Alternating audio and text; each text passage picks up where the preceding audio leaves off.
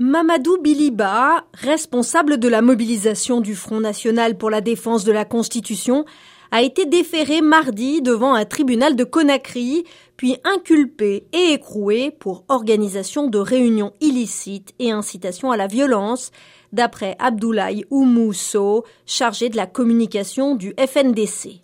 Monsieur Ba a été arrêté lundi en sortant d'une réunion avec des citoyens du quartier Tombolia à la périphérie de Conakry. L'Alliance nationale pour l'alternance et la démocratie, une autre coalition de partis et d'associations, a dénoncé vigoureusement lundi cette arrestation dans un communiqué distinct.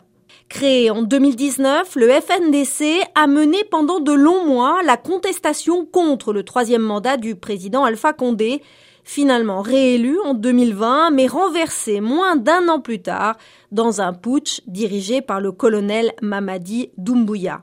Le FNDC est resté actif sous la junte, réclamant le retour rapide des civils au pouvoir. La junte a interdit toute manifestation et prononcé la dissolution du FNDC.